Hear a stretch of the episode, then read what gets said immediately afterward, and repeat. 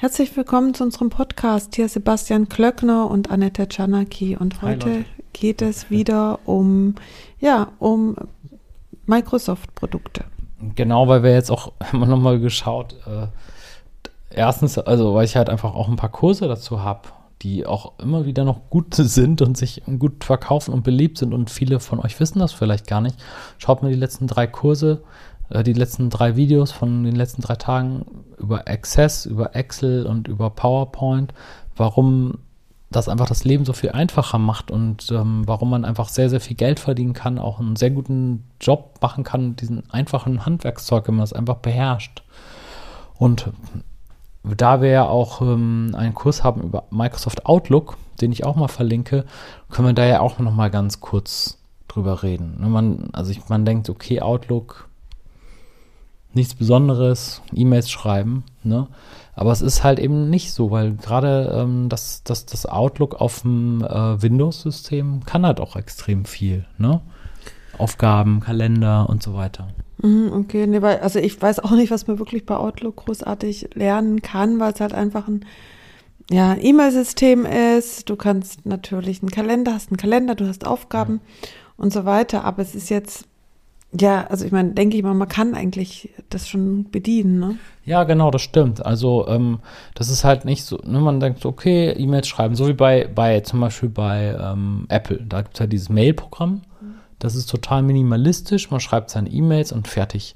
Und ähm, bei, bei Microsoft gibt es aber noch mehr. Ne? Da gibt es noch mehr zu entdecken. Also, keine Ahnung, Signaturen, ähm, äh, aber auch vor allem diese ganzen Integrationen mit Kalender, dass du zum Beispiel ähm, den Kalender halt mit drin hast, das wird mit dem Handy synchronisiert. Dann kannst du Aufgaben erstellen, du kannst die Aufgaben so einstellen, dass du immer wieder regelmäßig daran erinnert wirst. Und ich war zum Beispiel gestern, wir waren jetzt eine, eine Woche in Urlaub und ähm, dann habe ich eben mein Outlook angemacht und zack, kommen da 40 Aufgaben, irgendwelche Sachen, die ich dann eben so lose enden, weil ich halt als Projektmanager mit diesem ganzen Zeug die ganze Zeit zu tun habe. Und dann habe ich die erstmal so durchsortiert. Dann, okay, das kannst du nächste Woche machen, das kannst du nächste Woche. Und dann gibt es so einen Knopf verschieben auf nächste Woche. Zack. Und das andere, das hatte ich dann verknüpft noch mit OneNote. Ne? Dann habe ich dann darauf geklickt, dann war ich in meinen ganzen Notizen drin, habe alles gelesen, war wieder sofort im Bilde und deswegen, das klingt, das ist alles so blöd, wenn man denkt, okay, Outlook ist E-Mail-Programm, aber du kannst halt damit, ich mache damit mit Outlook 70 Prozent von meinem ganzen Projektmanagement. Mhm. Und deswegen glaube ich, ist es halt okay, das nochmal zu erwähnen. Ja, stimmt. Ja. Also klar, die Verbindung mit OneNote ist echt ja. eine tolle Sache. Also die hilft einem wirklich weiter, weil klar, eine E-Mail ist eine E-Mail und ähm, da kannst du dazu nichts abspeichern oder keine Notizen dazu machen.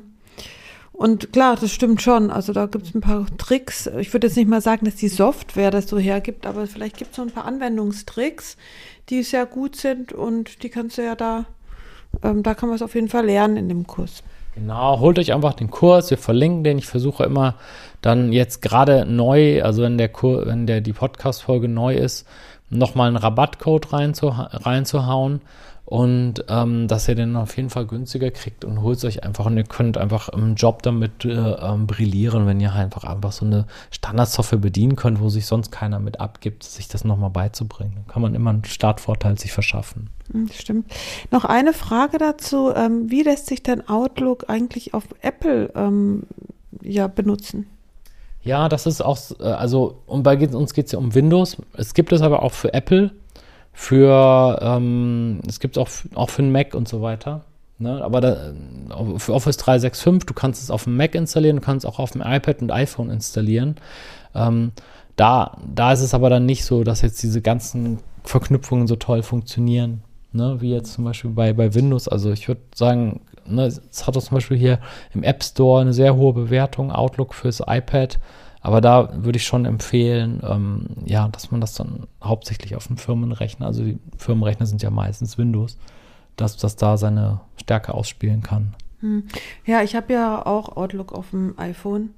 Und es stimmt, die E-Mails kann man sehr gut lesen, äh, Kalender sind da. Ah, da kannst du und noch mehr dazu. Ja. Und ähm, aber letztendlich die Aufgaben und so weiter, so in die Tiefe geht es eben nicht. Aber man kann trotzdem kannst einfach damit arbeiten. Also wie, also ist auf jeden Fall mindestens genauso gut wie die E-Mails auf dem Handy, die du so oder so jetzt so gespeichert hast, ist die Outlook-App genauso gut. Aber auf dem Mac habe ich damit eigentlich nicht so die Erfahrung. Also auf dem iPhone bin ich da sehr zufrieden. Auf dem Mac weiß ich es jetzt auch nicht genau, ob das besser ist. Deswegen dachte ich, hast du da vielleicht was dazu zu sagen? Ja. Nee, also generell äh, Office, also Microsoft-Produkte auf dem Mac ist eher so ein bisschen schwierige Sache. Ist meistens nicht so gut umgesetzt. Also wahrscheinlich, weil die es auch mit Absicht machen. Ich benutze ja auch ähm, auf dem Mac ähm, Excel und so weiter in so einer virtuellen Umgebung, die Windows-Version. Mhm. Weil es einfach viel mehr Spaß macht als die, als die Mac-Version. Mhm. Ähm, ja. Und PowerPoint natürlich auch. Also ich meine, das ja, bringt auch nicht, ne? Ja, genau, genau, genau. Also ich habe ja Office 365, dieses Abo, da kann ich ja alle Versionen, ich kann mir alles installieren auf allen Geräten. Ähm, ja, und da bei die, das ist meistens die Windows-Version ein bisschen stärker. Mhm. Ja, übrigens noch eine Sache, man, man kann übrigens auch, wenn es euch interessiert, mit VBA programmieren. Das ist ja auch sehr, sehr gut. Was ich mal gemacht habe, ist, ich habe mal mit VBA automatische Kalendereinträge erstellt. Das ist auch ganz witzig. Also du machst dann dein, dein Projektmanagement in, in Excel, in irgendwelchen Tabellen und drückst einen Knopf und dann wird automatisch ein Outlook-Kalendereintrag erstellt. Das kann man auch machen. Mhm. Ne? Also wenn euch das interessiert, könnt ihr auch nochmal zurückgehen. Folge von vor drei Tagen, Excel-Kurs, da ist auch viel VBA drin. Aber heute verlinken wir den Outlook-Kurs nehmt euch die Zeit, nehmt euch mal eine halbe Stunde, schaut euch mal ein paar Videos an aus dem Kurs und dann seid ihr auf jeden Fall besser gerüstet. Alles klar. Okay, dann macht's gut und bis morgen. Ciao. Ciao.